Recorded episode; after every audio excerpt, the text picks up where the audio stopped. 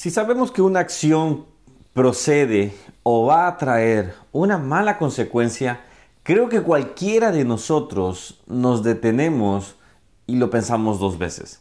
O por lo menos nos detenemos y nos cambiamos de rumbo. No es algo al respecto que vamos a ver el día de hoy.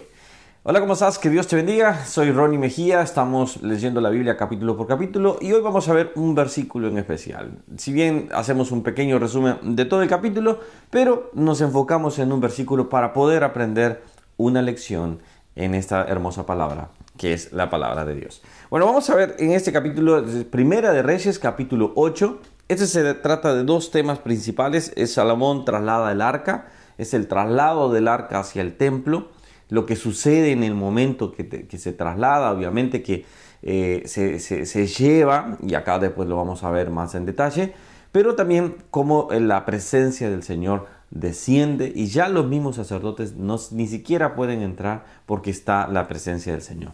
Y eso es algo que nosotros debemos desear, la presencia de Dios en nuestra vida diariamente. Después está la dedicación del templo. Y bueno, acá Salomón hace una, una sublime realmente celebración, algo espectacular, algo impresionante. Te animo a que lo leas y te vas a dar cuenta de las ah, de todo eso de la grandeza que llega a ser.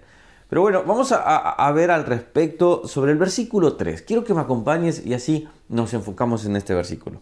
Eh, leo un poco el 1 simplemente para que tengas un poco de referencia. Entonces Salomón reunió ante sí en Jerusalén a los ancianos de Israel, a todos los jefes de la tribu y a los principales de la familia de los hijos de Israel, para traer el arca del pacto de Jehová de la ciudad de David, la cual es. Y se reunieron, versículo 2, y se reunieron el rey Salmón, todos los varones de Israel en el mes de Taín, que es el mes séptimo, en el día de la fiesta solemne. Y escucha bien esto, versículo 3. Y vinieron todos los ancianos de Israel, y los sacerdotes tomaron el arca.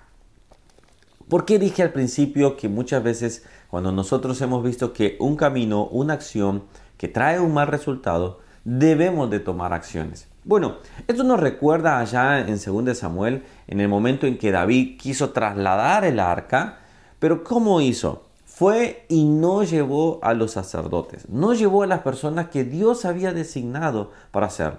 Esto trajo consecuencia a una muerte. Y este hombre murió por tratar de ayudar, pero también al mismo tiempo pensar que con su fuerza podía ayudar a, Dios, que muchas veces nosotros lo hemos querido hacer. Con nuestra fuerza queremos ayudar a Dios y decir, Dios déjame a mí, yo lo voy a hacer y cuando ya estamos cansados, Señor, ayúdame. Pero Salomón se dio cuenta de acá de una situación. Él tenía que trasladar su padre había cometido un error al principio de cuando él lo eh, quiso hacer. Salomón, dice, llamó a los sacerdotes. Salomón hizo bien. Salomón accionó bien acá. Salomón sabía quiénes tenían que hacer, quiénes tenían que llevar el culto, eh, eh, esa devoción, que eran los levitas, que eran lo que eran los sacerdotes. No podía ser nadie más.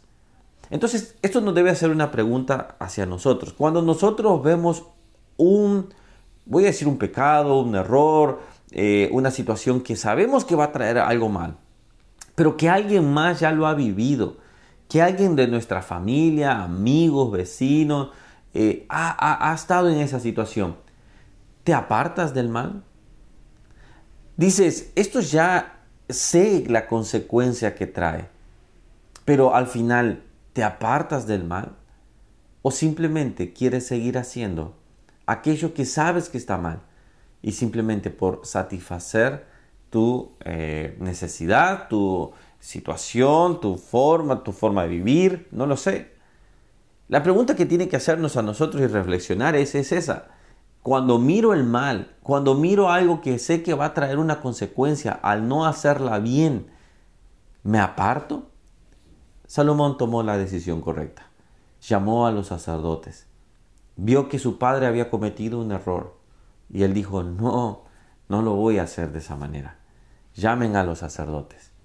Salomón se apartó de un error que su padre había cometido. Eh, no juzgó a su padre, obviamente, no dijo, este fue un error, no, no dijo, Simplemente Él tomó la decisión correcta. Lo que estoy llamándote a ti en este momento es a tomar las decisiones correctas. Si sabes que alguien ha cometido un error y ese le ha traído un mal, ¿por qué sigues en ese camino? Tenemos que apartarnos. Dice que nosotros debemos, eh, hay caminos que para el hombre le parecen justos y rectos.